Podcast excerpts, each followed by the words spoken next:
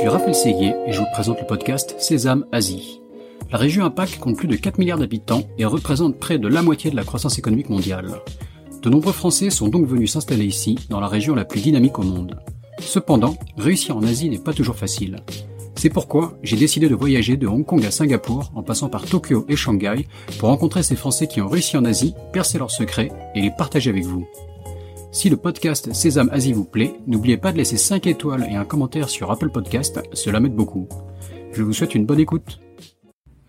Une courte introduction à cet épisode où je reçois Laurent Le Pen de Shenzhen, qui a cofondé deux entreprises, Omate et Oclean, des brosses à dents et des montres connectées. Laurent nous parle de beaucoup de choses dans cet épisode, mais notamment des télécoms et de l'industrie des smartphones et comment ils ont progressé au fur et à mesure des différentes générations. Il a aussi vu Shenzhen, cette ville, Passé d'un endroit que personne ne connaissait à une mégalopole ultra moderne, il a vu des gratte-ciel se construire, il a vu la ville passer d'une ligne de métro à 11 lignes de métro en l'espace de quelques années. Il nous parle de ses partenariats avec des entreprises chinoises, comme Huawei, avec laquelle il a travaillé il y a quelques années avant qu'il ne soit connu par tout le monde. Laurent nous parle aussi d'un Kickstarter fait en 2013 de plus d'un million de dollars, la cinquième plus grosse levée sur la plateforme à l'époque, et de sa prochaine série A de plus de 10 millions de dollars, donc voilà, un épisode avec beaucoup de choses à couvrir. J'espère que ça va vous plaire autant que ça m'a plu. Mais maintenant, écoutons Laurent Le Pen. Bonjour Laurent. Bonjour Raphaël. Merci Laurent d'avoir accepté mon invitation. Tu nous reçois depuis Shenzhen. Je suis moi-même à, à Taïwan. On se balade un peu dans toute l'Asie avec ce podcast. Euh, donc Laurent Le Pen, tu es euh, founder and CEO, euh, enfin et à la fois sur deux entreprises à, cheval. tu es à la fois sur Omate et sur Oclean, deux entreprises d'IoT, de consumer electronics. Je pense que tu es, un spécialiste de, ce domaine après de, de, longues années passées à Shenzhen. tu vas nous raconter tout ça plus en détail. Euh, et toute ton aventure donc euh, en Chine, euh, en Chine depuis 2007, donc une grosse expertise à la fois dans ces domaines, dans, les télécoms et bien d'autres choses. mais donc vas-y, je te, laisse te présenter brièvement et, après on enchaîne sur ton expérience si tu veux bien. Oui, ben je suis arrivé en Chine fin fin 2007. Tu vois, c'était un dernier dernier Noël en famille et donc fin 27 décembre 2007, je, suis arrivé à Hong Kong et puis euh, le lendemain à Shenzhen. Et, donc, je venais de la téléphonie mobile. Moi, à la base, j'avais euh, donc j'avais 25 ans quand je suis arrivé euh, à Shenzhen. C'était il, y a 13 ans. Je te laisse Qu'est-ce qu les maths. C'est un travail C'est quoi? Voilà, donc j'étais dans la téléphonie mobile depuis deux ans. Donc, tu vois, à 23 ans, c'était même d'ailleurs, c'était le jour de mon anniversaire. J'ai commencé à, travailler pour une filiale de Philips Mobile. Alors c'était toute une équipe de, Philips. C'était former, voilà, former Philips Mobile, mais ça s'appelait euh. C'était le plus gros euh, euh ODM de téléphonie mobile, euh, je pense à, l'époque au monde, parce que c'était vraiment euh, une grosse équipe. On était jusqu'à 800. Moi, quand je suis arrivé, c'était déjà bon, on était moins nombreux, mais donc on était on était une spin-off de Philips. notre plus gros client, c'était donc Philips. C'était notre client quasiment interne. Donc ODM, rappelle-nous, c'est-à-dire que tu, tu designais, tu produisais des téléphones, mais c'était vendu sous d'autres marques comme Philips, c'est ça? Voilà, donc euh, c'est Original Design Manufacturer. On était basé au Mans, à, voilà, à une heure de Paris. Et, donc moi je, je, moi, je suis breton d'origine. C'était vraiment, ce qui est marrant, c'était donc mon premier job. Euh, j'étais acheteur stratégique. Et, et donc, je, je me souviens quand euh, j'avais le choix en fait entre plusieurs. Euh, enfin, le choix, c'est déjà un luxe hein, d'avoir le choix. C'est quand tu dois choisir, quand tu peux avoir un job. J'avais deux deux offres. C'était une, c'était Renault, et l'autre, c'était euh, donc cette boîte qui s'appelait euh, Cellon Former Philips R&D. Et donc toute ma famille et tous mes amis me disaient, bah c'est bon, tu vas prendre Renault. C'est à Paris. C'était au Technocentre euh, à côté de Paris, à, Boulogne. Et euh, donc, c'était mon premier choix d'adulte, quoi. C'est quand tu mhm. décides à faire, de faire ton premier, euh, ta première décision, c'est ta décision. Et, cette décision a été prise parce que dans les entretiens, en fait, on a, à chaque fois, j'avais dit, bah voilà, moi, je, donc je postulais pour être acheteur. Et c'était, je leur, ai dit, bah moi, mon, mon objectif à terme, c'est de, de, de m'expatrier en Chine ou en tout cas en Asie, et principalement en Chine. Je savais pas trop pourquoi d'ailleurs, mais c'était euh, c'était un objectif que je m'étais mis euh, de jeunesse. Et, et donc Célon, cette boîte-là. Génération. Euh, Ouais, vas-y, vas-y, je te. Ouais. Mais... ouais, on parlait, voilà, on parlait tu vois, beaucoup de la Chine dans les médias à l'époque. le- La Chine décollait économiquement, s'imposait un peu partout. Donc, euh, je pense qu'on a, on a, été- on a- on a fait partie du même wagon, quoi, un peu peut-être inspiré par l'ambiance générale.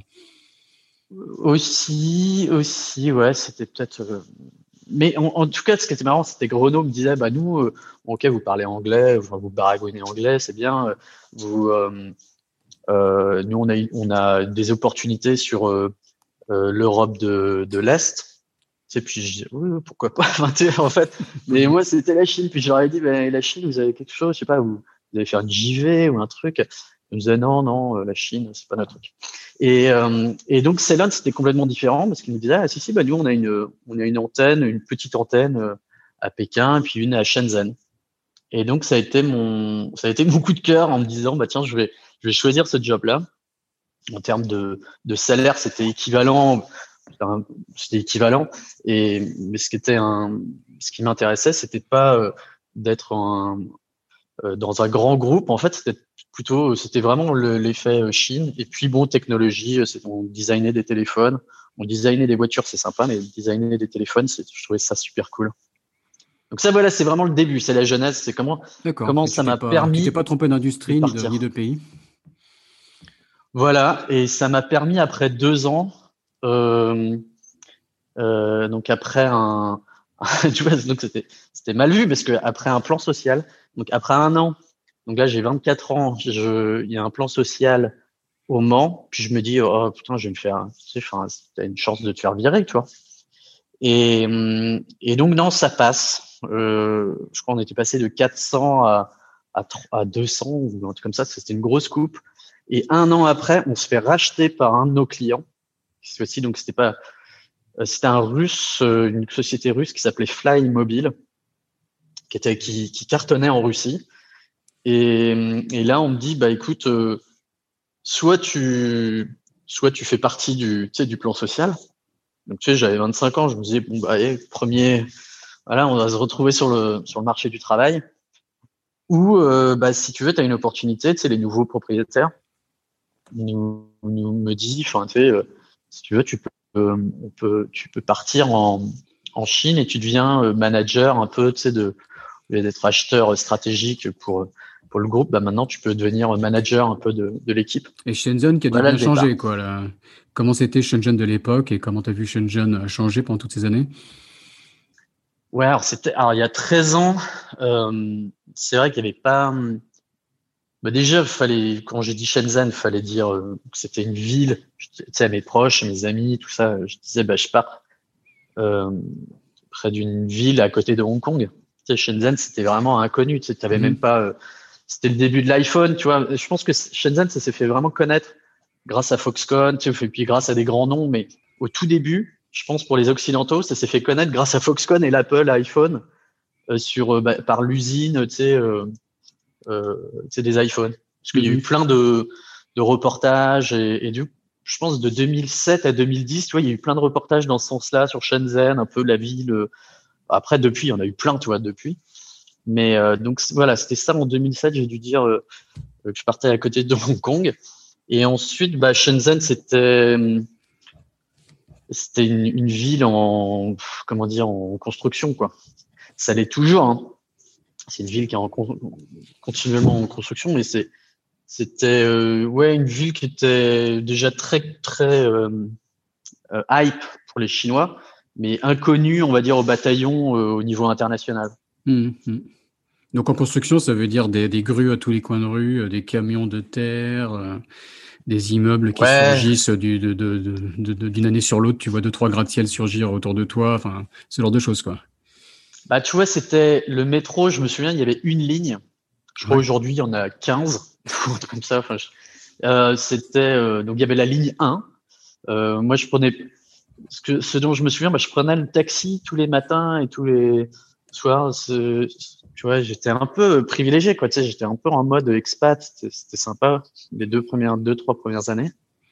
Et, euh, Et donc, comment dire, ouais, c'était voilà, une, ça a rien à voir. C'est tellement dingue comment ça. C'est surtout les, les, dernières années qu'on, les, les, cinq dernières années, même les trois dernières années, qui ont vraiment eu. Il y a eu un boom là dernièrement, mais euh, il y avait bah, très peu d'endroits. En fait, il y avait très peu d'endroits pour les pour les étrangers. Et c'était très très cantonné justement, toi, à, à Checo, un coin de euh, pour les étrangers, un coin sympa, avec des bars, des restos un peu étrangers, euh, western, on va dire. Enfin, euh, occidentaux, etc. La ville, pas de, pas de nourriture occidentale, quoi. C'est-à-dire manger chinois tous les jours dans les restos. Enfin, très, très, très, très local. Et...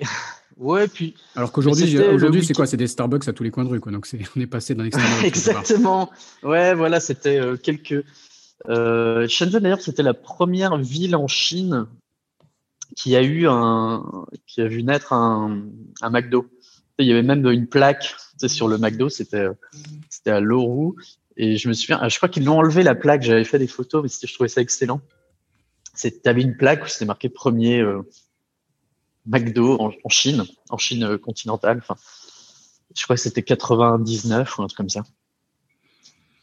Donc oui, c'est euh, différent de ce que ce que c'est aujourd'hui. Excuse-moi, je suis, en, je suis en quarantaine à Taïwan. je pense que la police euh, taïwanaise essaie de m'appeler pour vérifier que je, ne triche pas pendant la quarantaine.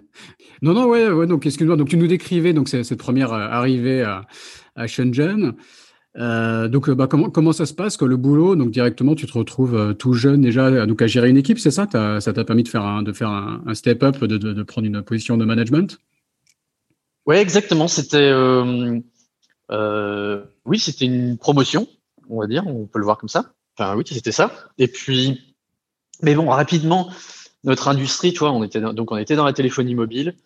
Donc on est fin 2007, c'est exactement le moment où il y a l'iPhone en plus. Moi, je suis arrivé euh, dans mon industrie. J'arrive à Shenzhen, qui est déjà qui était hyper connu dans dans mon industrie. Par contre, c'était pas inconnu dans mon industrie. Voilà, c'est ça que je veux dire. Euh, il y avait déjà, euh, bah, des Huawei, il y avait déjà, mais ça, c'était des noms inconnus dans le monde occidental, quoi. Tu sais, Huawei, déjà, moi, quand ils m'avaient dit on va lancer la marque à l'international, je leur disais, mais bonne chance, tu vois. Me disais, mais ça n'a jamais marché. Je pense, je me.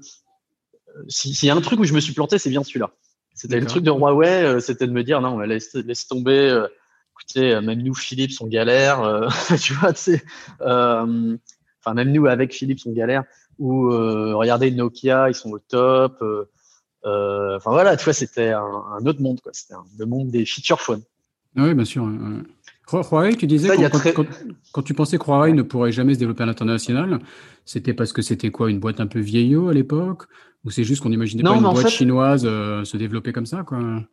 Bah moi mes bureaux étaient juste à côté. Donc tu sais avais le leur headquarter de tu avais ZTE la tour voilà la tour la plus grande euh, du High Tech Park, c'était la tour ZTE. Mhm. Et maintenant, aujourd'hui, tu vois, on, ça fait vraiment euh, la, petite tour ridicule, tu vois. Tu sais, même, même, notre bureau, il est plus haut que, que, que la, la, la, tour. Enfin, on est dans un étage euh, plus haut que la tour. Mais donc, il y avait ZTE et Huawei. C'était les deux gros leaders. et qui étaient aussi des ODM, principalement pour les, les opérateurs. Donc, les Orange, les les, les, les télé, euh, Téléfonica, tout ça, AT&T. Et, et, donc moi, je les rencontrais aussi pour faire des deals un peu, euh, des partenariats stratégiques euh, pour nos clients. Enfin, eux, ils essayaient de nous vendre en fait leur, leur solution de téléphonie mobile mm-hmm. pour nos marques. Donc que ça soit Fly, que ce soit d'autres clients. Et, et donc oui, quand je voyais Huawei qui disait ouais, mais on va on va arrêter probablement le l'ODM, donc de faire des téléphones pour les autres et on va lancer euh, sous notre marque Huawei. Et c'est là où je leur avais dit, bah, ouais, c'est quand même, euh, c'est quand même difficilement prononçable. enfin, tu vois, je leur avais dit. Euh, T'as pas tort, hein, personne n'arrive à le prononcer encore en France. Ah, alors ça c'est vrai. Et c'est vrai que quand nous on, bon, on, sait le prononcer Huawei, mais c'est vrai que les, les Français ont encore euh, du, on souvent oui du Huawei ou des... donc oui bah c'était la même réflexion tu vois je leur avais dit non mais c'est pas c'est pas prononçable c'est pas euh, non, mais c'est mieux rester à faire. Euh, ah, voilà, faites des téléphones pour Philippe, c'est avec nous et on, on va conquérir le monde. Il y avait une certaine logique de ton point de vue, j'avoue.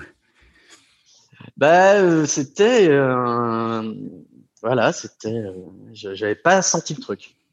Donc oui, on, est, on était, je pense, j'étais vraiment dans le, dans le mode aussi, euh, de, bah, comme beaucoup de gens, quoi, on, se dire, euh, euh, euh les, c'était pas encore le monde des marques, tu sais, de se dire, bah non, euh, ils vont pas, euh, ils, ils, sont encore en mode faire pour les autres, etc.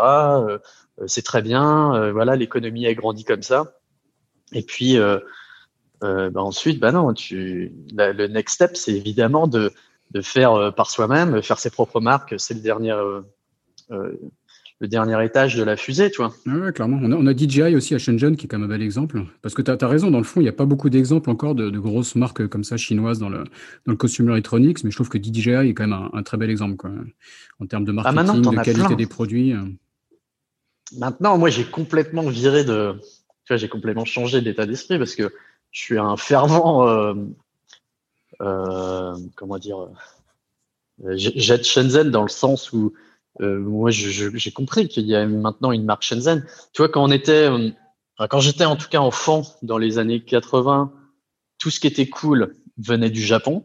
Mm -hmm. tu vois, tu vois les, les, les Sony, tu sais le, le les, les radiocassettes, les machins, les, tu sais, les Walkman de Sony, le, les, les Sega, euh, tu sais, les, les Nintendo, les, les, consoles de jeux, etc. Enfin, tous les, les, les gizmodos, les trucs, tu sais, tous les petits euh, gadgets qui étaient cool dans les années 80 quand on était jeune, c'était le Japon. Mm-hmm. Et, et j'avais fait un talk à Singapour il y a, il y a quelques années, et j'avais un, il y a un petit Singapourien après mon talk qui vient me voir. C'était marrant parce que c'était un, c'était un, vraiment un ado, quoi. Il avait, même pas, je crois qu'il avait 13, 14 ans, il était avec ses parents, puis il me dit, ah, j'ai adoré votre présentation, monsieur, machin. Puis il dit, ah, mon rêve, c'est d'aller à Shenzhen. Puis je me dis, attends, t'es à Singapour, t'es un... Singapour, c'est quand même génial. Et même un Singapourien, euh, euh, un jeune Singapourien euh, trouve que Shenzhen, c'est, formidable. Bah, tu vois, c'est un peu, et je pense que c'est un peu le cas aussi euh, euh, pour des jeunes, des ados français, parce que tous les trucs cool qui qui doivent voir, tu vois, les trucs Xiaomi, les, les, les téléphones OnePlus, les, euh, les, tu sais, les, les, les headsets, euh, tu sais, enfin, n'importe quel truc consumer électronique, les DJI, exactement. Tu disais les drones, euh, les, enfin, tout plein de tout produits consumer électroniques. C'est l'usine du monde et en particulier pour l'électronique, quoi, c'est clair. Ouais. ouais, mais ça, tu vois, c'est un truc, c'était déjà le cas du niveau industriel de se dire c'est l'usine du monde, c'est le, le, la, la Silicon Valley du hardware. Ça, on l'a entendu les dernières années. Et je pense que c'était utilisé beaucoup par les, par les médias américains pour un peu justement freiner le truc pour dire oui, mais c'est que le hardware. Tu vois. Mm -hmm. Et justement, DJI, c'est un super exemple. Bah, euh, après, il y en a d'autres, hein, mais euh, Huawei, c'est un autre exemple. Et puis, j'espère que Homemate et puis euh, Oakley, par exemple, sont, en seront d'autres à leur, à leur niveau aussi. C'est de se dire, hmm, il y a un autre, une autre étape qui est passée. Euh, c'est pas que le, c'est pas que le meilleur hardware. C'est aussi euh, maintenant, le, tu vois, DJI, c'est aussi les meilleurs euh, software de drone, tu vois. Et c'est, ah ouais, mmh. c'est aussi la meilleure marque de drone même si j'aime beaucoup Parrot, tu vois, qui vient, qui ils viennent d'annoncer un partenariat avec, euh, euh, avec, je crois, l'armée américaine, tu vois. Donc ça, c'est des trucs plutôt stratégiques, géopolitiques, géostratégiques, euh, où on peut comprendre, tu vois, des, des alliances comme ça. Mais dans le consumer, évidemment, euh, euh, bah, c'est le meilleur qui gagne. Tu vois, il n'y a pas, il n'y a pas de conflit d'intérêts. Euh, on va dire politique, géopolitique, etc. Donc euh, c'est vraiment le meilleur prix, le meilleur produit, le meilleur, c'est celui souvent qui gagne, quoi. C'est mm. ouais, tout à fait, euh, capitalistique euh, du monde. Donc oui, Shenzhen, bah, c'est un peu ça maintenant aujourd'hui. C'est pas que, c'est plus du tout qu'une usine maintenant. C'est des super marques, c'est des super produits, de la qualité. c'est même un gage de qualité, je pense. Le, la marque Shenzhen maintenant. Ouais, ouais, ça, ça commence clairement. Vas-y, dis-moi, où est-ce qu'on en est dans ton parcours et comment est-ce que ça avance jusqu'à ton, euh, ton étape d'entrepreneur? Bah, Écoute, on, euh, donc quelques années après, j'avais, euh, alors je suis resté dans la téléphonie mobile, j'ai rejoint un, un de mes ODM, en fait, un de mes partenaires, parce que j'étais plus en charge, quand je suis arrivé à Shenzhen, des partenariats stratégiques justement avec d'autres ODM pour faire euh, de l'outsourcing et de, pour le compte de, Fly. Donc, on était une, belle boîte euh, euh russe et puis aussi sur le marché indien.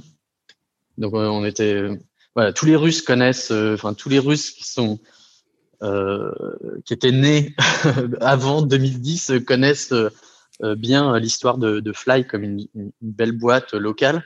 C'était un peu le, ce qu'on appelle les local kings. Donc c'est un peu le, le euh, le euh, on va dire russe ou le Wiko indien, pour te mhm. donner une référence, tu vois, euh, française. Donc c'est des, des, boîtes qui arrivent un peu à se bagarrer, à prendre des parts de marché. Justement, à l'époque, a des Nokia, des Samsung, etc. Oui, et, Wiko qui est très chinois au-delà d'être français, si je me, si je me trompe pas. Et bah, tu vois, Wiko, donc c'est, bah, tu vois, là, je vois en plus de là où je suis leur, leur prochain euh, headquarter, donc de la maison mère qui s'appelle Tino. Et mhm. Tino, c'était un, un de mes, un de mes fournisseurs, qui est une super boîte, hein, qui est une, c'est une, tu vois, bah, de, de là où je te parle, je suis dans notre salle de réunion, là, on voit les futurs en construction, les futurs euh, euh, sièges sociaux justement de Tino. Euh, donc c'est une super grosse tour en verre. Qui fait les téléphones quelque part et Wiko, c'est quoi? C'est une couche de marketing C'est une marque française Ouais, bah c'est leur marque, c'est leur marque interne. Mhm. Mais Tino est un très gros ODM justement pour les pour les opérateurs un peu partout dans le monde. Donc c'est des gens qui font des super produits, on va dire, c'est de bonne facture et puis pas très pas très abordable pas très cher. Et puis, juste à côté, à 100 mètres de, leur tour là, en construction, bah, il y a une autre tour en construction et c'est le futur siège de, DJI, donc qui est aussi énorme. tu vois, il va y avoir 3000 personnes euh, dedans euh, d'ici un an. Mhm. C'est vraiment un très, très bel immeuble. Enfin, voilà, tout ça pour dire, donc, euh, on était, oui, dans euh, donc téléphonie mobile. Euh, j'ai fait ça, oui, pendant encore quelques années. J'ai j'ai un de mes clients aussi qui m'avait débauché pendant pendant un an. Euh, c'était Sonim. C'était maintenant ils sont listés. C'était j'étais leur euh, voilà c'était une parenthèse de un an, mais c'est vrai que c'était une super expérience de travailler avec des euh, avec la Silicon Valley. Tu vois ils, sont toujours basés à, à San Mateo, à quelques kilomètres de quelques miles de de San Francisco. Et hum, et donc, euh, bah, c'était aussi la téléphonie mobile. Hein, c'était des, téléphones euh, ultra durcis, tu vois, le leader de, dans ce monde-là. Donc, euh, pareil, je les aidais hein, euh, sur des, des, des, partenariats, de la stratégie, des alliances stratégiques.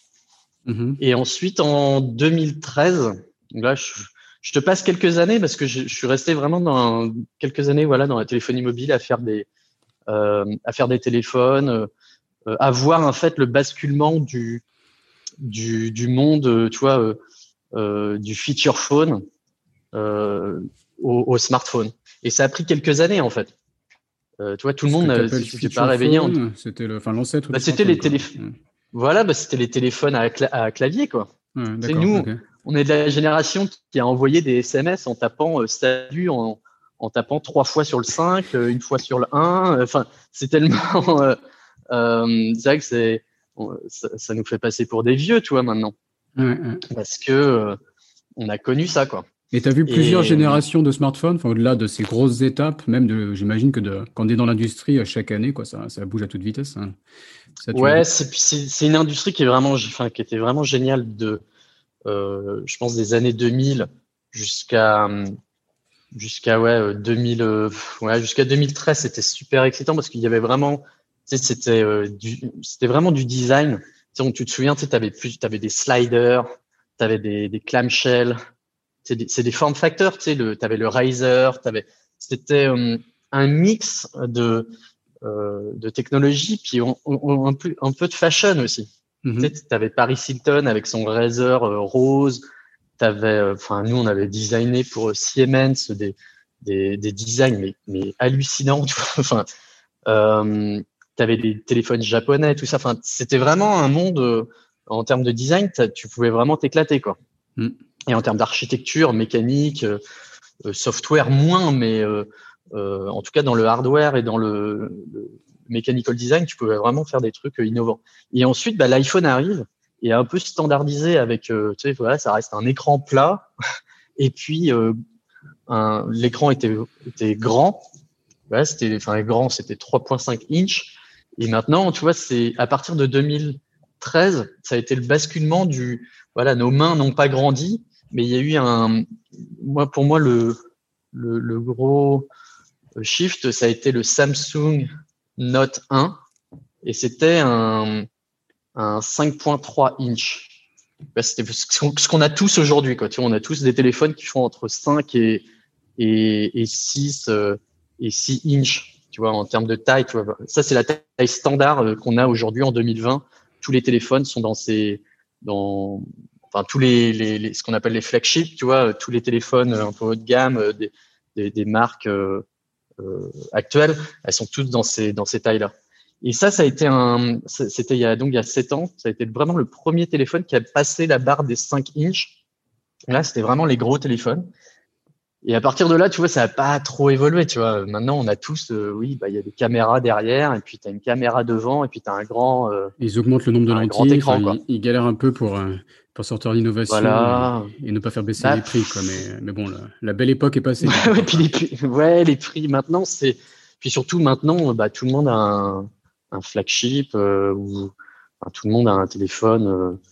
c'est hyper important. Le téléphone, c'est ce qui, c'est probablement, tu vois, maintenant, c'est ton c'est quand tu sors d'un taxi, c'est c'est même plus d'ailleurs. Avant, je disais, euh, bah tu, tu regardes si tu as ton téléphone, toi tu tapes ta poche pour voir si tu as bien ton téléphone, et puis tu tapais euh, ton autre poche pour voir si tu avais ton portefeuille. Et maintenant, tu n'as même plus ton portefeuille parce que c'est c'est intégré dans ton téléphone, quoi. En Chine, en Chine, vous êtes en avance. On, oui. est encore là, nous.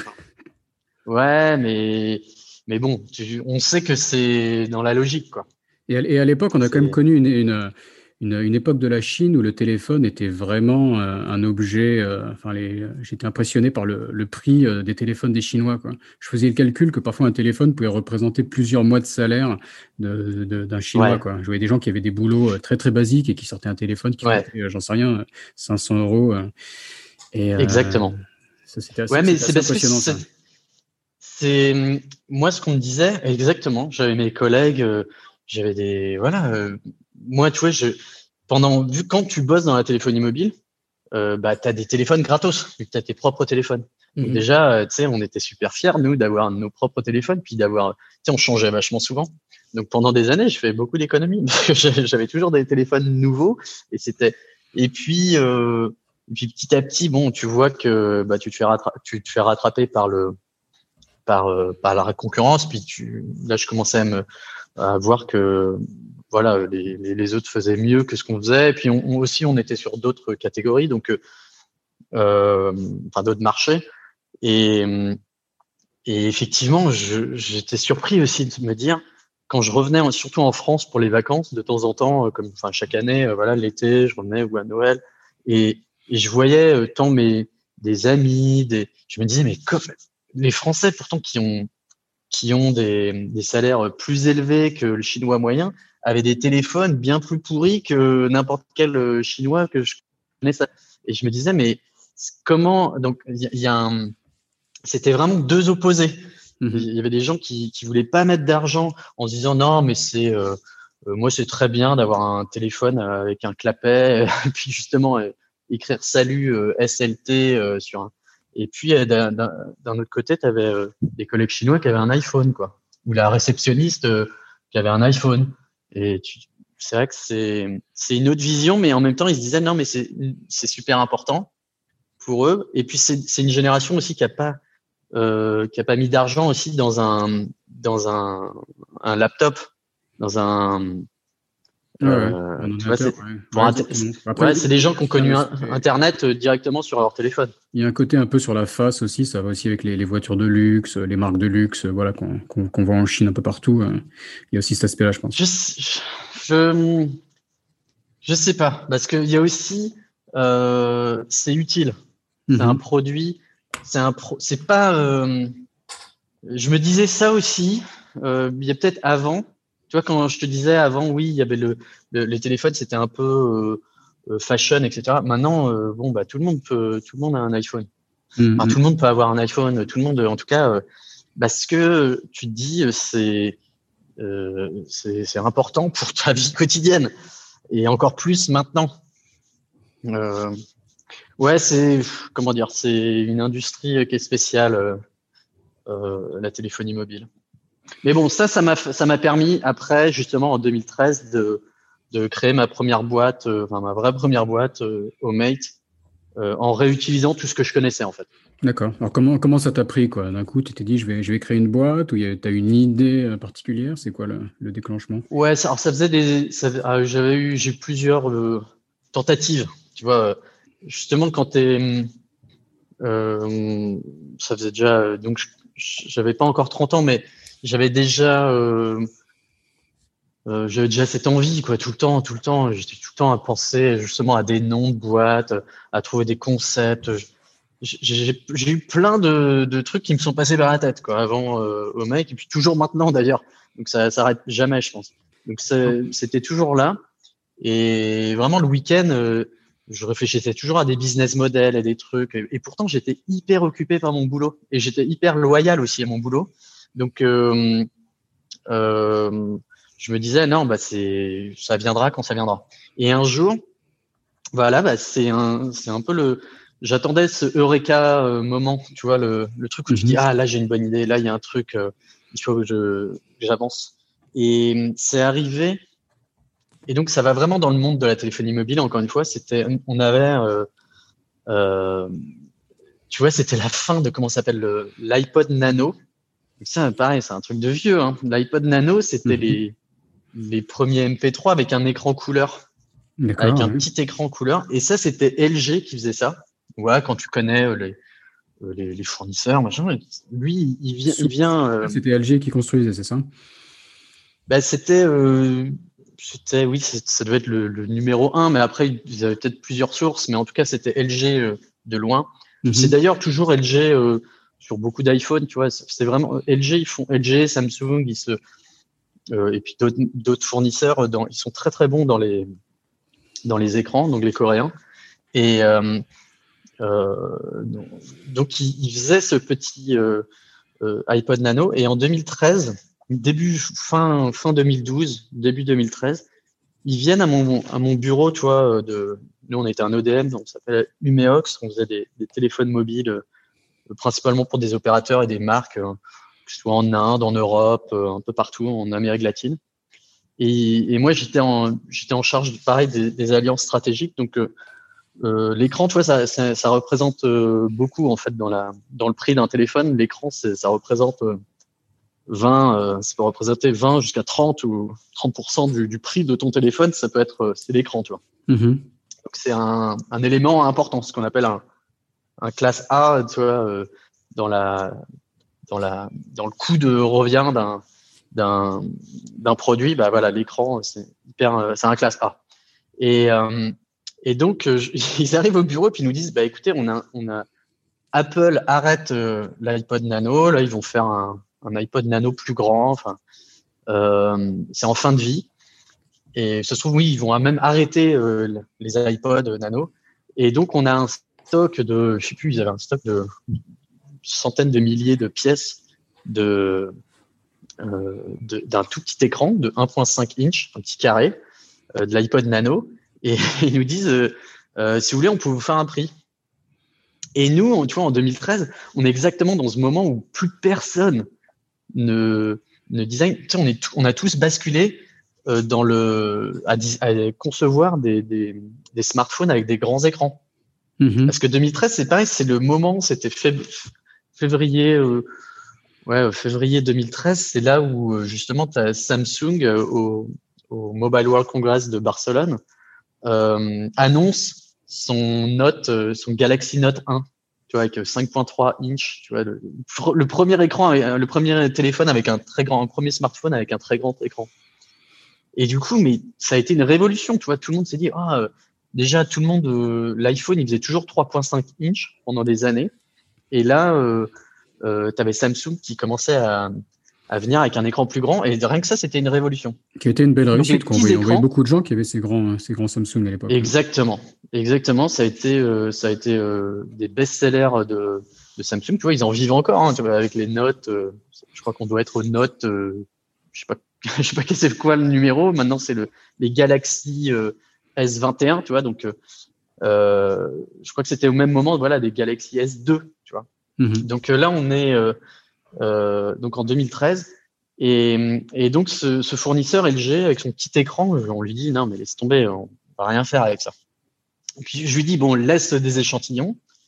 Euh, bon, on était en train d'essayer de voir si, si, ça avait du sens de mettre un petit écran derrière, tu vois, euh, un téléphone. Donc tu as le, as le grand écran, puis derrière tu pourrais avoir un, une petite notification avec bien un, petit écran. Euh. Bon, bref, on réfléchissait, on réfléchissait, on trouvait rien.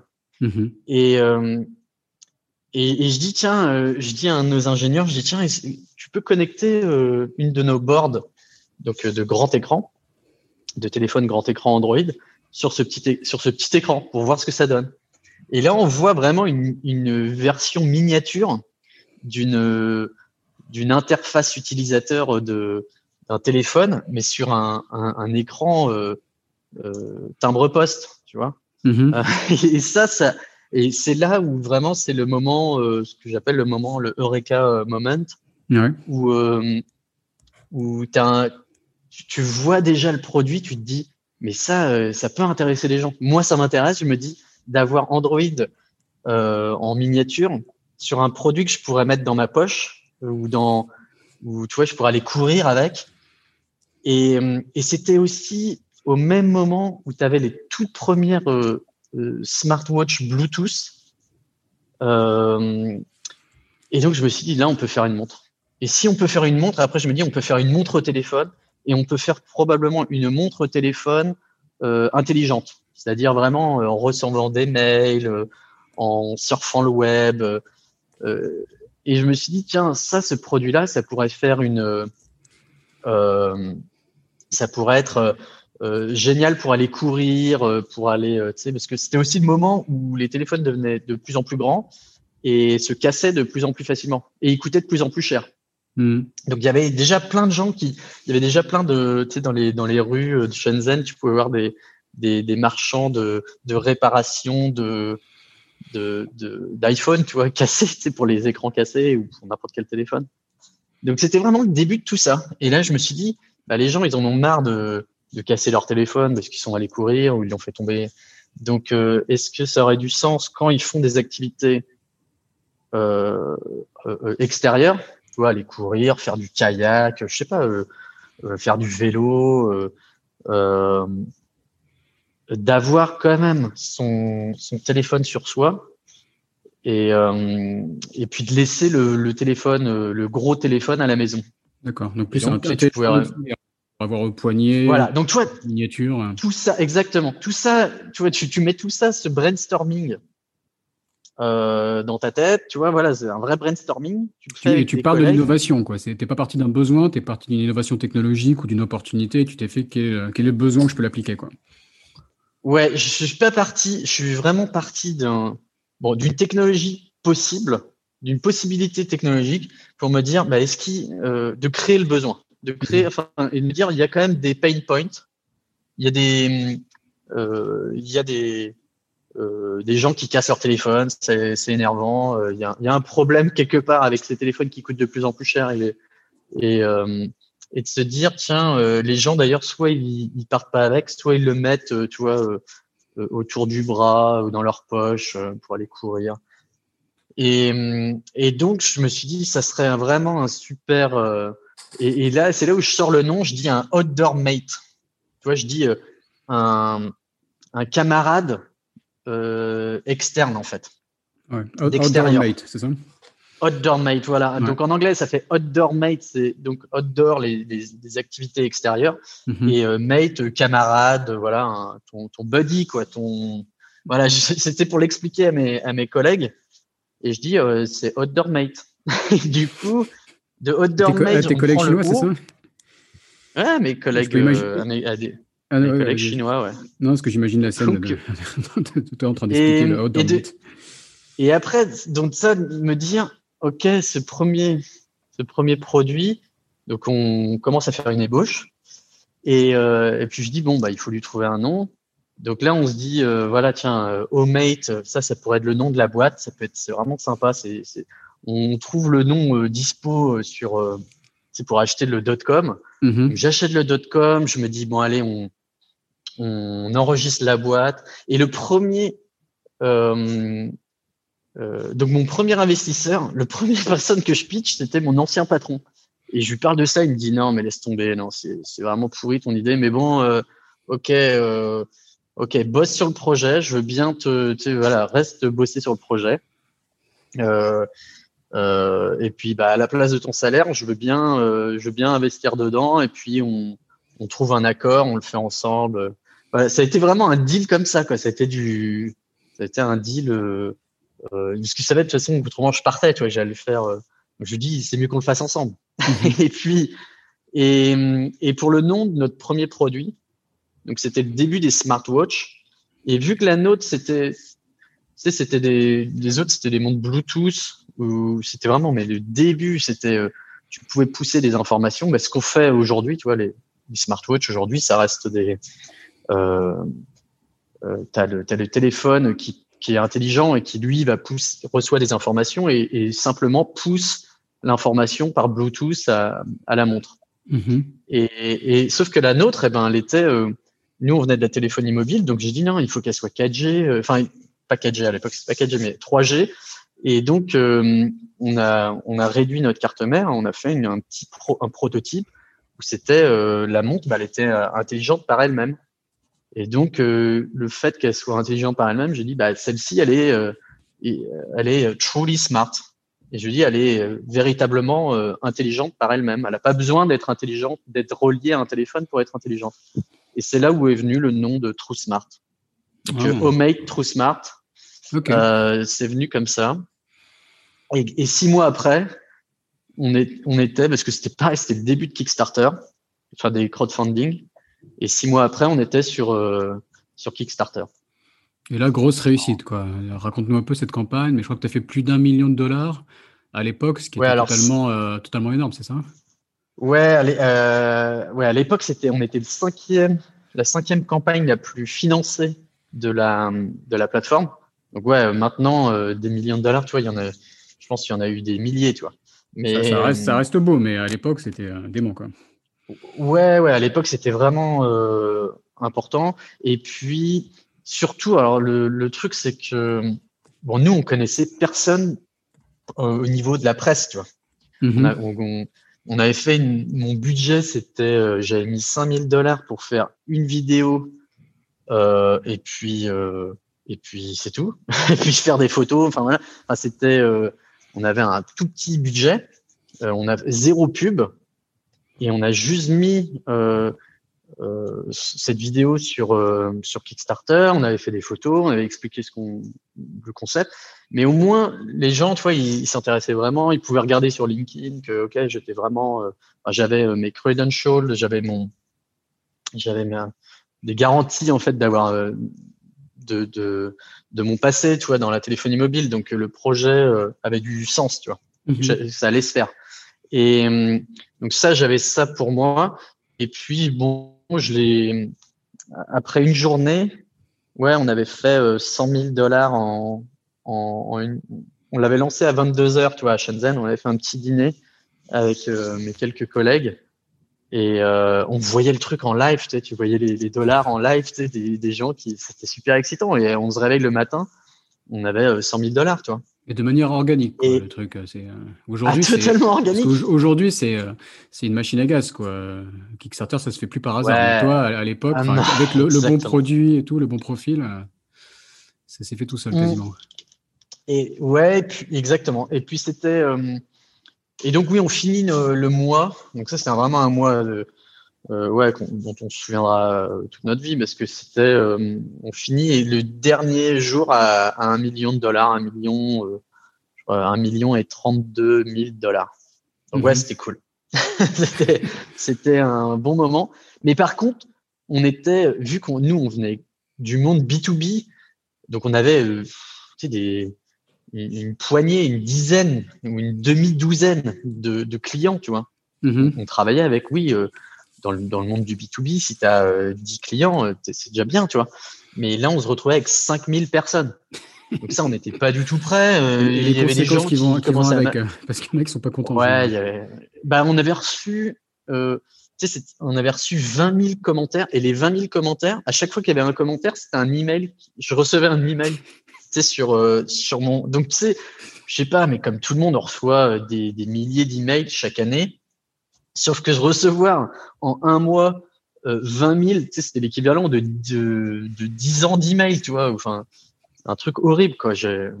J'avais eu 20 000 emails euh, et puis oui, d'un seul coup, tu es débordé mais on a plutôt bien géré. Tu vois. On, a, on a fait des, des, erreurs comme euh, bah, les balbutiements de n'importe quelle boîte. Tu vois. Le, produit, il, était, il, était, plus ou moins prêt déjà Vous étiez à quel stade quand vous avez fait le Kickstarter?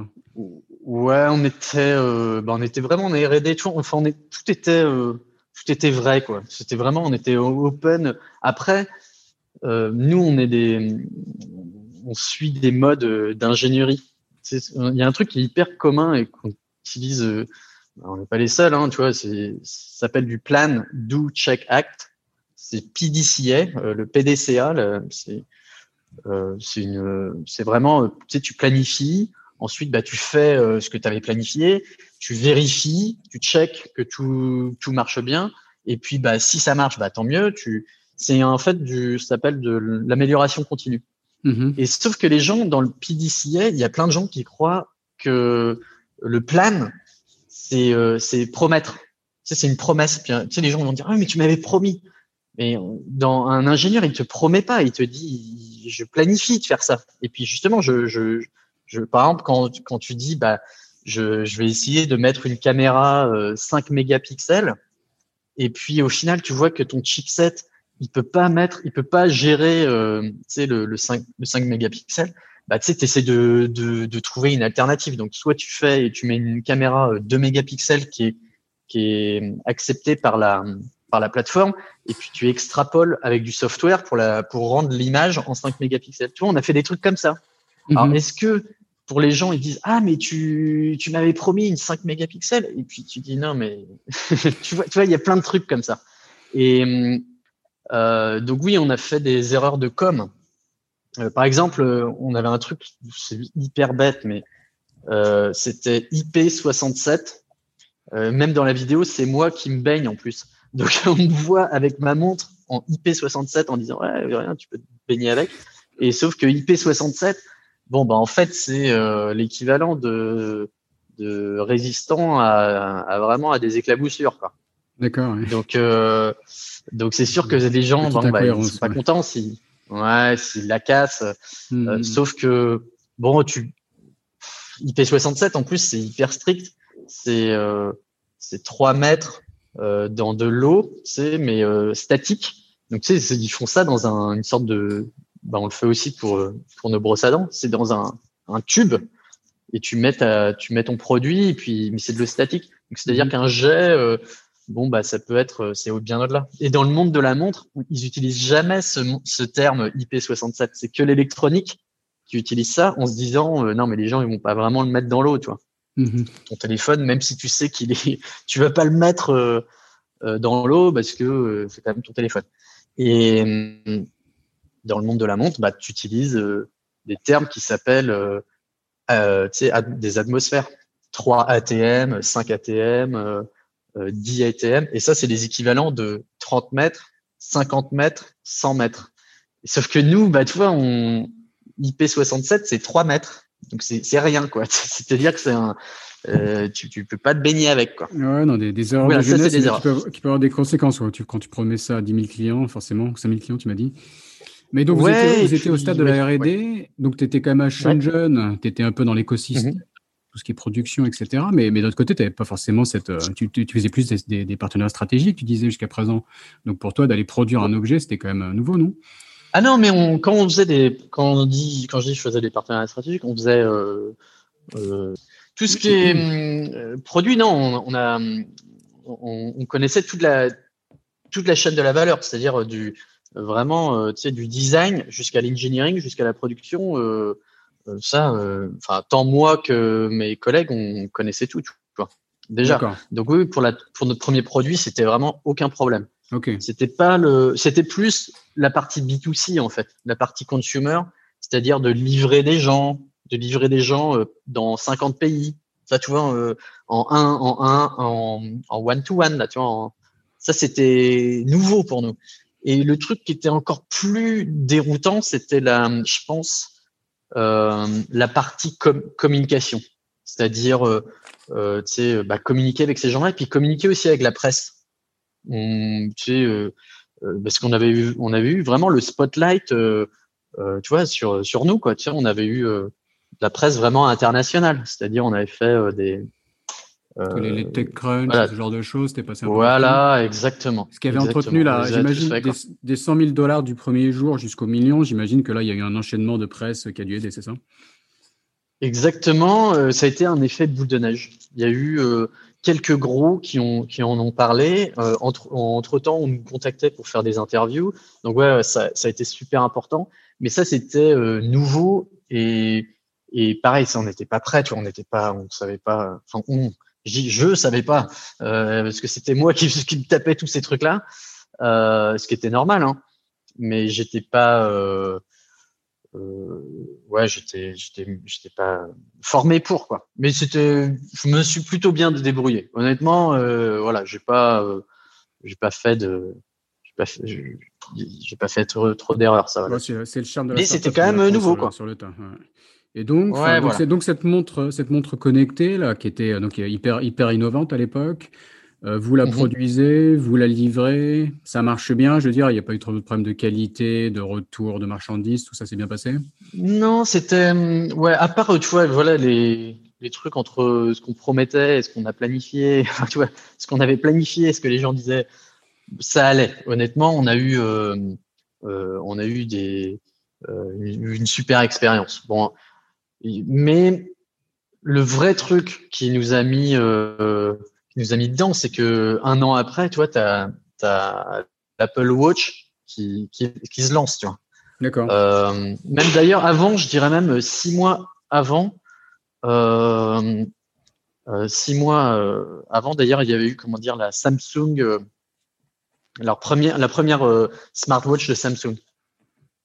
Ça aurait pu créer le marché et vous aider quelque part, mais ça n'a pas été le cas, quoi. Ça vous a, ça a un peu tué le, une partie de vos ventes, c'est ça ou...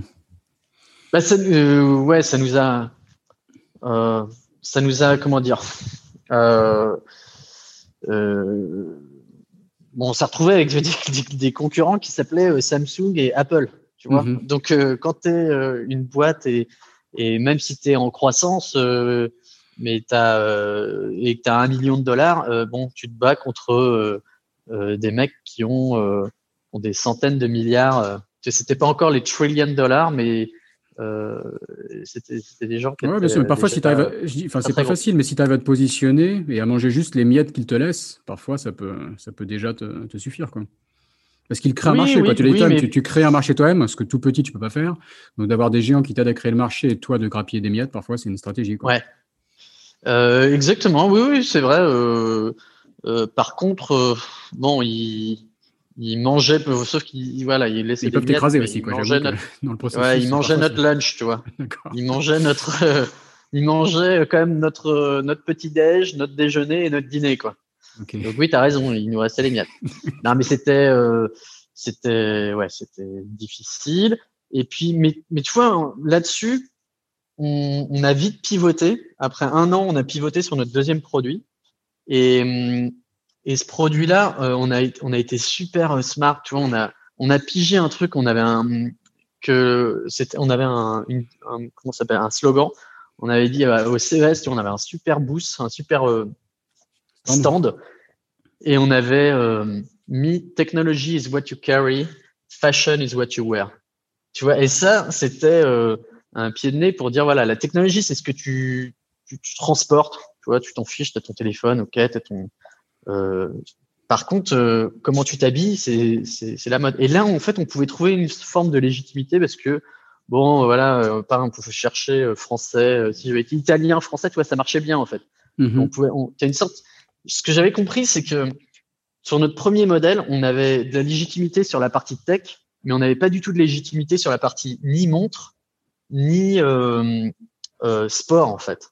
C'était principalement une montre de sport, mais on n'avait personne dans l'équipe qui était vraiment un très gros sportif ou on n'avait pas un ambassadeur euh, sportif. On n'avait pas euh, cette légitimité montre, même si moi euh, j'aime les montres depuis que je suis tout petit, mais euh, je ne m'étais pas associé à un, à un designer de montres, tu vois. D'accord. Donc, notre premier produit, c'était vraiment un produit technologique. C'était une innovation technologique.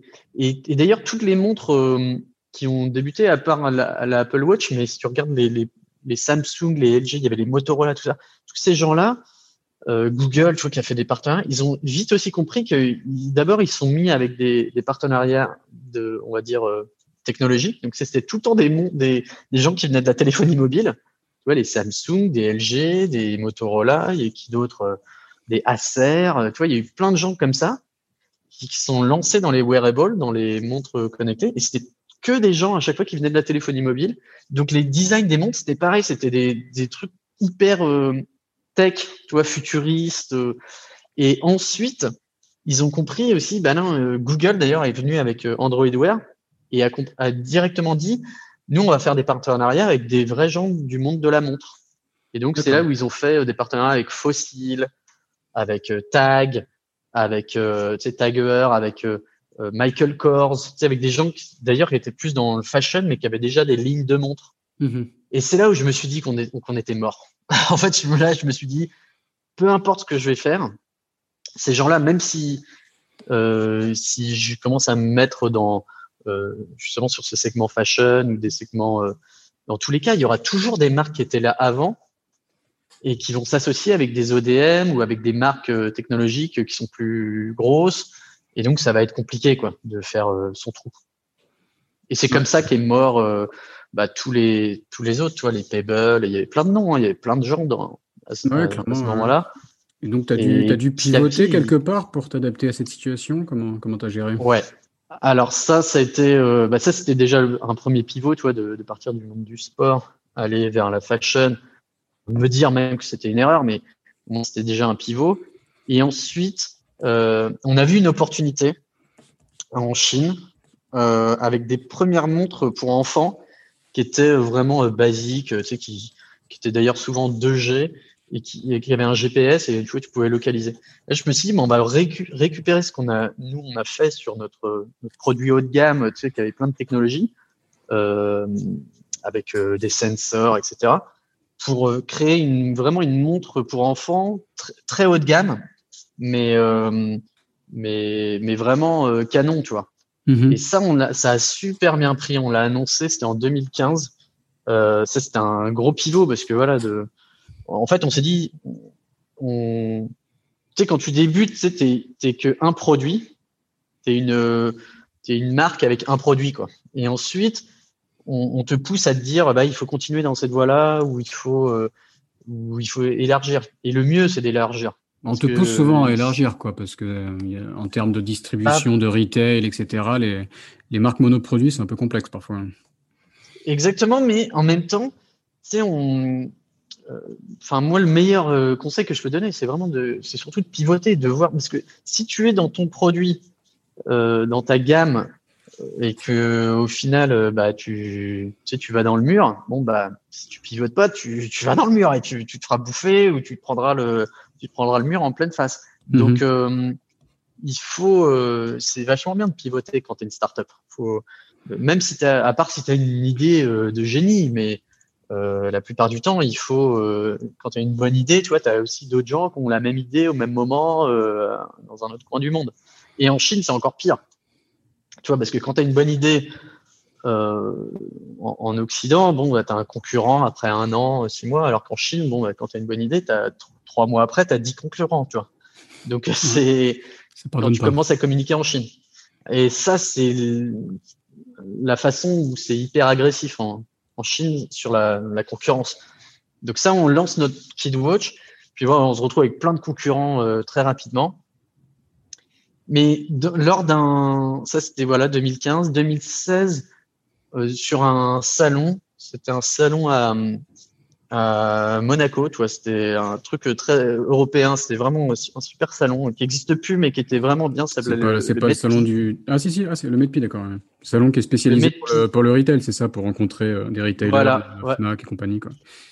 Et là, on, on, rencontre un, donc a une personne qui vient sur le stand qui dit bah écoutez, nous, on a acheté vos KidWatch, euh, vos montres là pour enfants, et euh, on les réutilise. En fait, on, on les reflash avec un autre software et on les utilise pour nos clients qui ont 80 euh, ans et plus. Là, je me dis, bon, ça, euh, du coup, il nous disait, vous pourriez pas nous faire un produit dédié, on pourrait pas faire un partenariat. Je me disais, passer du monde du sport à la mode, un peu, on avait fait pas mal de partenariats euh, fashion, tu vois, qui étaient vraiment cool, mais qui n'ont pas marché. Et après, les enfants, je trouvais ça encore cool. Tu vois, ça m'intéressait parce que je me disais, bon, c'est l'avenir, c'est leur enfant, c'est sympa, tu vois. Mais aller sur les seniors, ça me vraiment, ça m'intéressait, mais alors vraiment pas, tu vois. Je me disais, c'est la. C'est l'avenir aussi d'une certaine manière. Hein. Enfin, je, je ce que ah, par contre, c'est là où, bah, c'est ce qui nous a sauvés. Et tu vois, on a, euh, c'est encore un dernier pivot.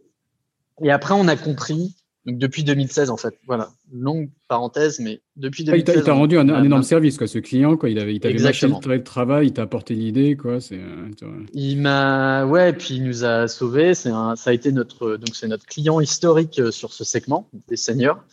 Et aujourd'hui, euh, euh, même si c'est bon, ça représente, on va dire un tiers de nos, de nos revenus aujourd'hui les seniors, mais c'est c'est un tiers qui, qui nous a sauvés, enfin qui nous a euh, vraiment euh, qui nous a aidé. Euh, et puis surtout, on est très bon. Enfin, on est un des leaders mondial de ce de ce segment sur les, les wearables pour, pour seniors. Donc oui, oui, c'est. Donc là, c'est vraiment une, une, montre poignée ou si, si la personne âgée se, casse la figure, elle peut aller bah, à l'aide avec une vidéo, une caméra, etc. Voilà, et puis c'est lié à un, à un, call center. Donc c'est surtout du, tu vois, c'est du service derrière.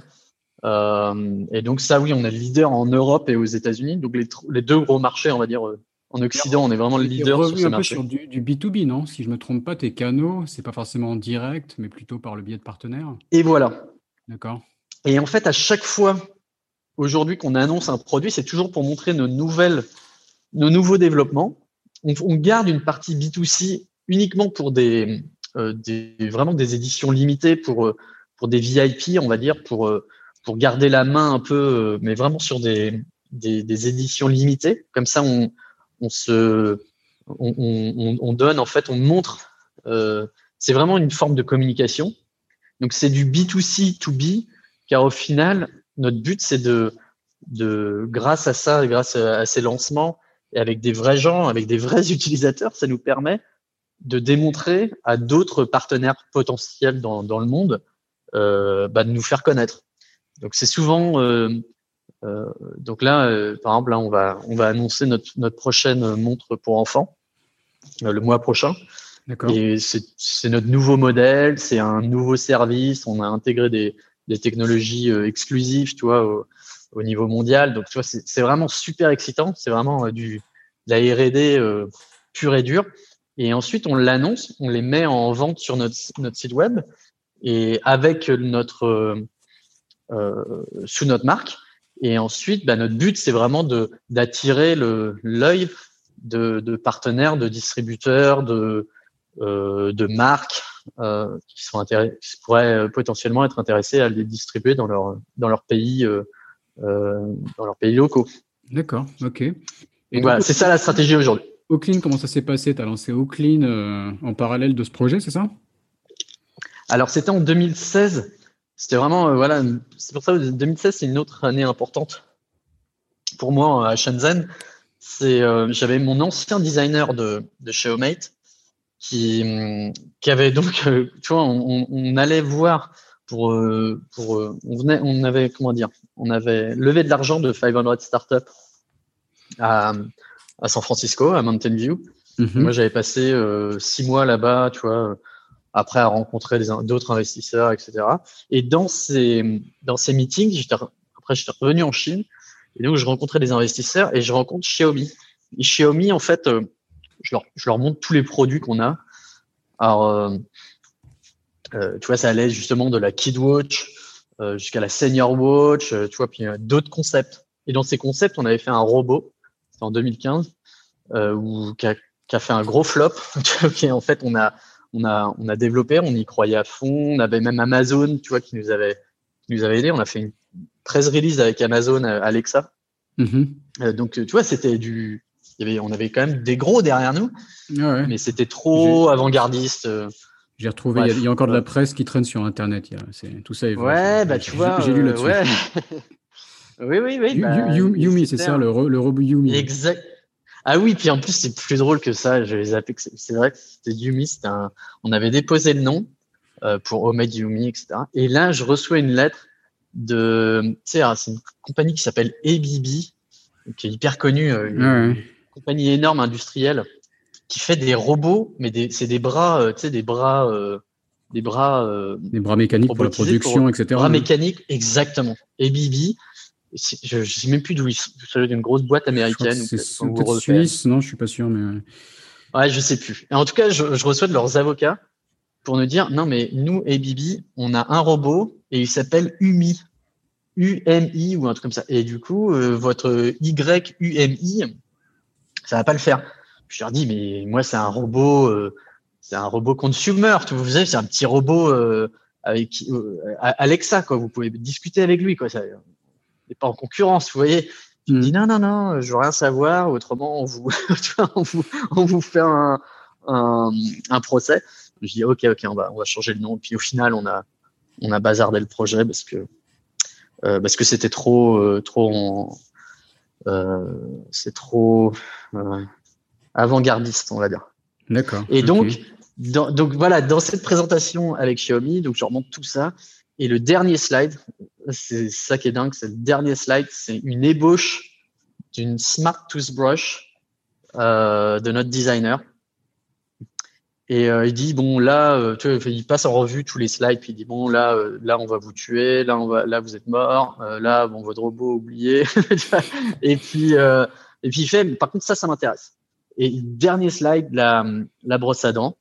Je dis bah ok, on peut, on peut faire un truc. Euh, oui, on, on a l'expertise, on a euh, hardware, euh, voilà, software. Puis on, on lui pitch en fait l'idée qu'on avait derrière, c'est de dire on va faire une app sur laquelle on peut customiser le, le, le brossage en fait des dents. Euh, en fait, parce que ça faisait six mois, j'avais acheté une brosse à dents électrique. J'ai trouvé, je, venais de comprendre que ça faisait 20 ans, le design il avait 20 ans quoi. C'était une brosse à dents de Philips. Et le design avait 20 ans et ça faisait 20 ans qu'il faisait des brosses à dents électriques, mais le design était le même quoi. Et je me disais, mais il y a quand même quelque chose à faire. On est dans le monde de l'IoT, euh, on, peut, probablement euh, ajouter des, enfin, des innovations à, ça. Et, et donc, c'est parti de ça. Et là, ils nous disent, ben, on va vous présenter Roami, qui était dans l'écosystème. Tu sais, c'est ceux qui font les, les, les Mi Band pour eux. Donc, je les connaissais très bien parce que c'était des concurrents en quelque sorte euh, dans le monde de la smartwatch, tout ça. Donc c'est une sorte de filiale de Xiaomi ou d'entreprise euh, sœur, c'est ça hein?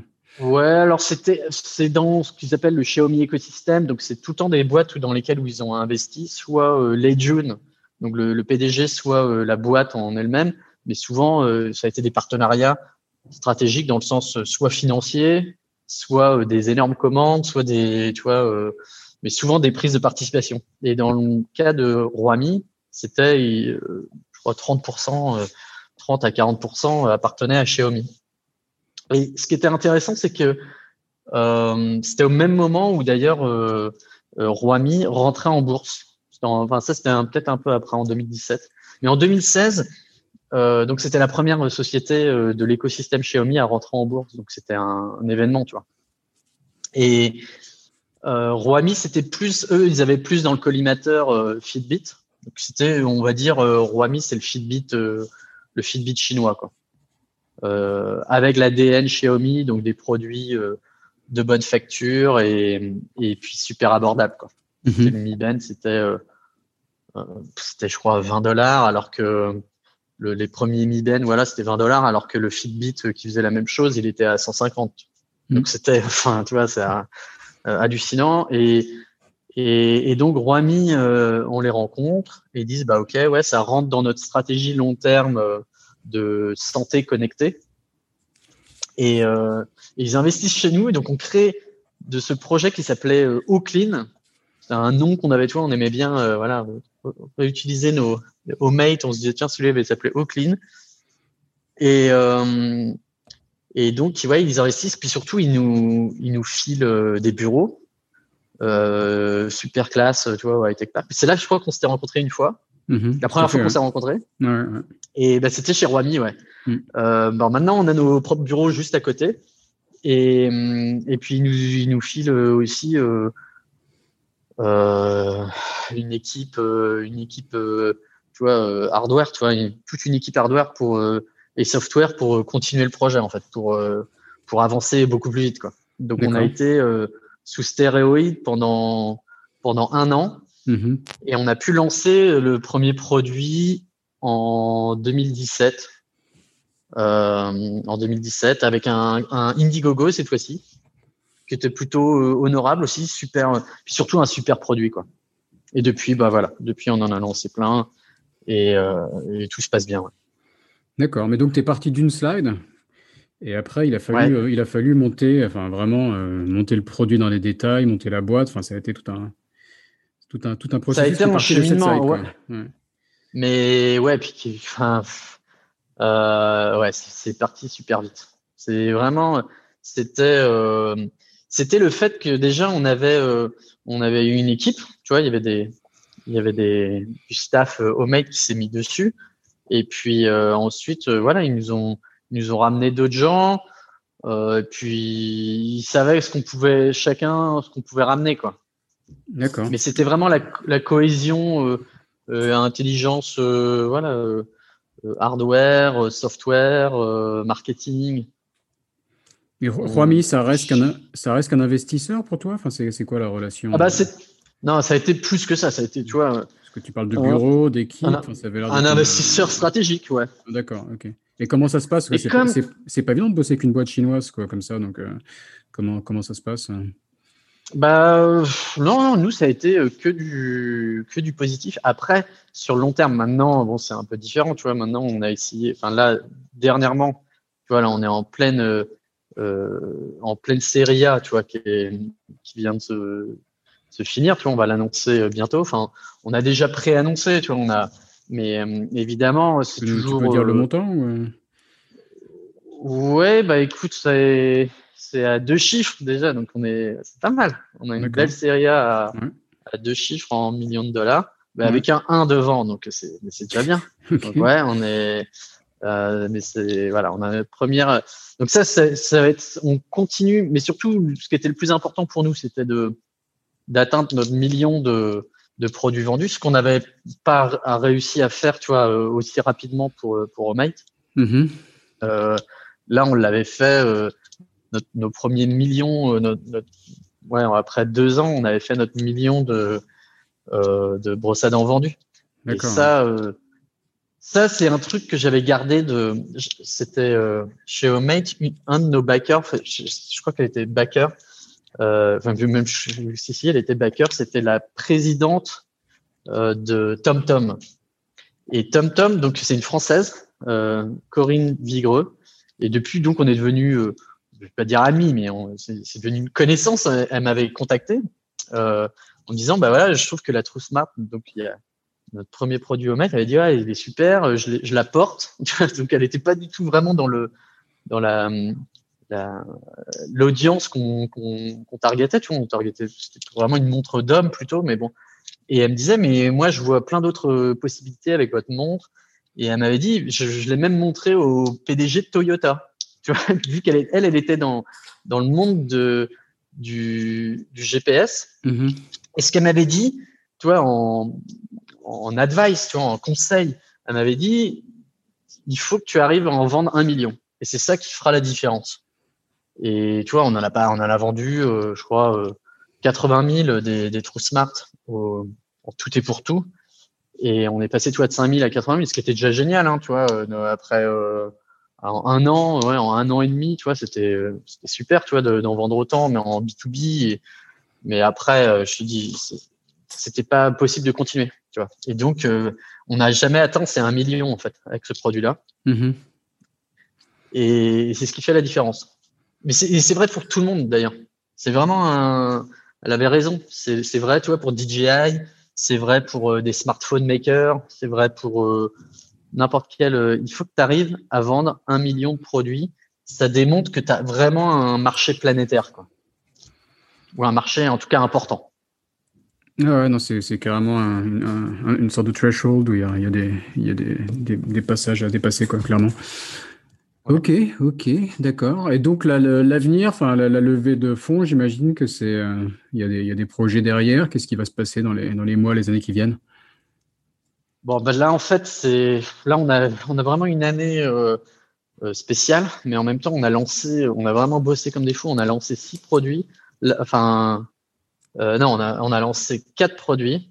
On a designé déjà deux en plus, toi, pour l'année. Donc là, on va lancer six produits. Mhm. Donc ouais, on a plein de. Là, on a ouvert des nouvelles catégories, tu vois, parce qu'on est on est dans l'écosystème euh, des, des brosses à dents connectées euh, chez Oakley, mais on a lancé aussi un ce qu'on appelle un hydropulseur, un flosseur, water flosser, euh, donc tu sais qui, qui permet de, de, laver entre les dents avec des, des pulsations, euh, tu sais, d'eau, et où mhm. de, tu vois, tu mets du produit c'est de la listerine ou des comment ça s'appelle des bains de bouche. C'est un super produit, moi j'adore. C'est vraiment, euh, c'est une nouvelle routine, mais c'est vraiment, euh, c'est vraiment super parce que les bactéries elles se mettent, même si tu te brosses bien les dents, les bactéries elles se mettent bien entre les dents en fait. C'est très dur de d'enlever les, les, bactéries qui se mettent entre les dents. Et donc, bah, c'est un petit jet que tu mets après t'être brossé les dents et tu, tu, passes entre les dents. Et c'est super pour avoir une, super bonne haleine après et ça marche vraiment bien. D'accord. Euh, donc euh, ça, on a, on a plus de produits. On a un produit UV aussi. On a lancé un produit pour les enfants.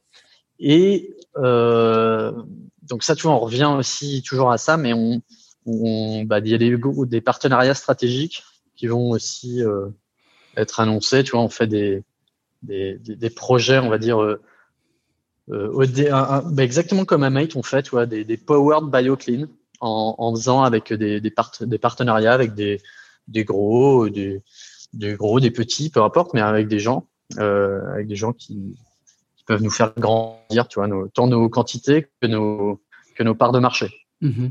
Ah, vous avez une, gamme entière de produits qu'on voit sur votre site internet, euh, ce qui est sur un, segment assez spécialisé comme ça, la brosse à dents, la brosse à dents électrique et, de, et des produits adjacents, c'est euh, assez rare. J'imagine que vous êtes partie des acteurs qui présentent la gamme la plus, la plus riche. Quoi. Bah ouais, après, euh, bon, tu vois, c'est exactement comme euh, comme Homemade, tu vois. Maintenant, on a des des gens, enfin, euh, il y a les Apple et, et les, les, Samsung et les Google de, de ce monde, bah ils s'appellent ils s'appellent Philips et Oral-B, tu vois. Mm-hmm. Donc tu vois, c'est marrant de me retrouver face à Philips aujourd'hui, qui est notre, c'est moi qui viens de de, de qui était c'était mon client interne Philips de me retrouver euh, face à eux euh, sur un, sur un autre marché. Mais voilà, c'est, c'est, ouais, ouais c'est un, c'est, intéressant, quoi. Ok, ok, très bien.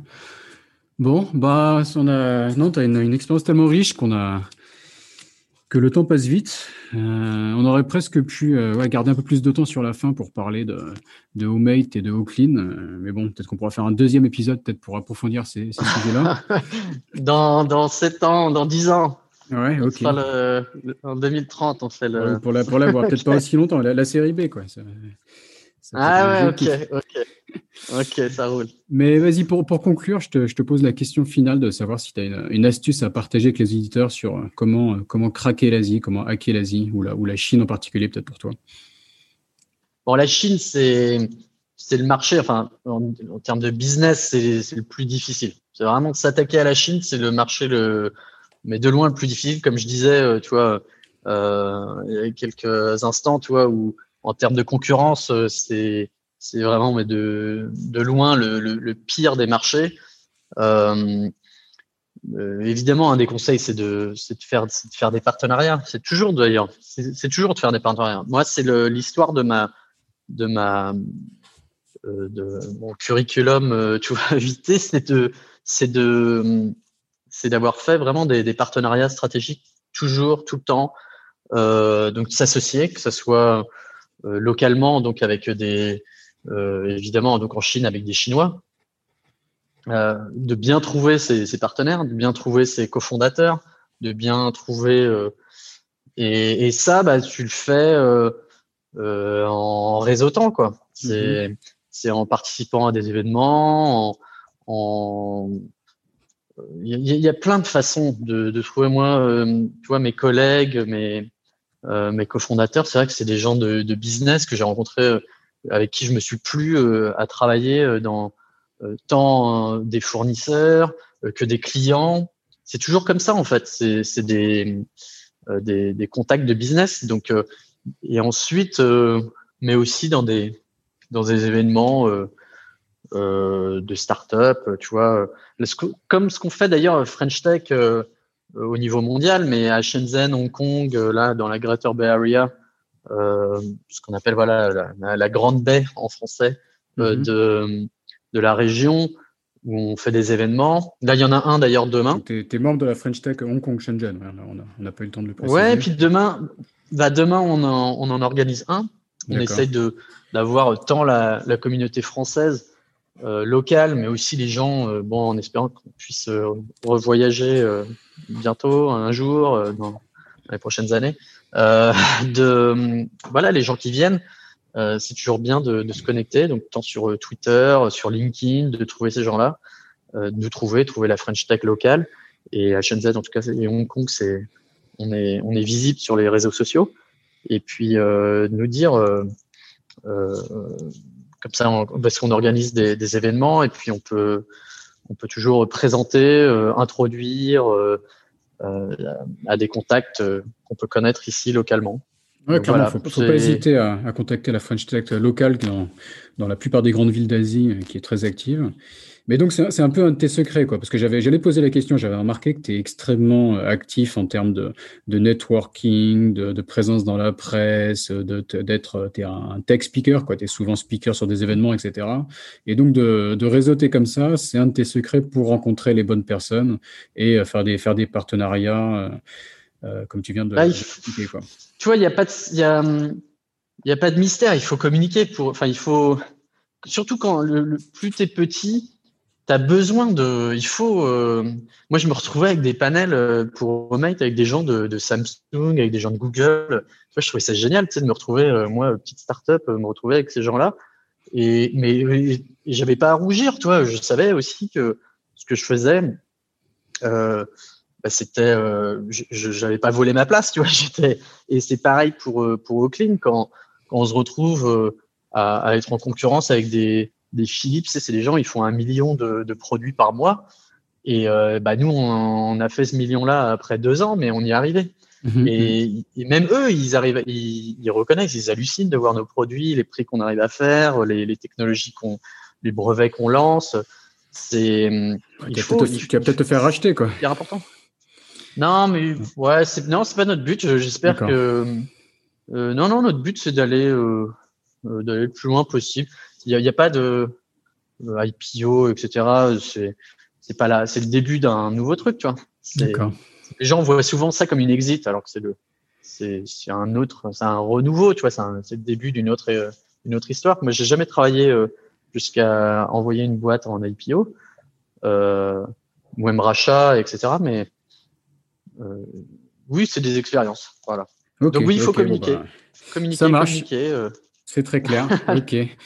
Bon, bah, merci beaucoup, Laurent. Bonne chance pour la suite. Euh, avant, juste pour conclure, est-ce que tu as un contact à donner, une présence sur les réseaux sociaux peut-être, où on peut te, te contacter? Oui, alors, bah, euh, bah, tant sur Twitter, c'est ce qui est vraiment le plus simple, ou LinkedIn. LinkedIn, de me trouver, donc c'est Laurent Le Pen. Sur mhm. Twitter, c'est euh, L, L Le Pen. D'accord. Donc, euh, L, L, E, P, E, N. Euh, donc, très simple. N'hésitez pas à tes auditeurs euh, de, de, oui, de, de, me contacter euh, avec plaisir. Ok, ok. Merci beaucoup. Allez, salut. Bah, C'est un plaisir. Ciao, ciao Raphaël. Cet épisode de Sésame Asie est maintenant fini. Si vous êtes toujours là, c'est que ça vous a sûrement plu. N'hésitez donc pas à laisser 5 étoiles et un commentaire sur Apple Podcast, cela m'aide beaucoup. Pour me contacter, le plus simple est de m'ajouter sur LinkedIn, Raphaël Séguier, S-E-G-H-I-E-R. N'hésitez pas à me dire ce que vous avez pensé du podcast, à suggérer des invités ou des thèmes qui vous intéressent. Tout feedback est le bienvenu. Merci d'avance et je vous retrouve au prochain épisode. Salut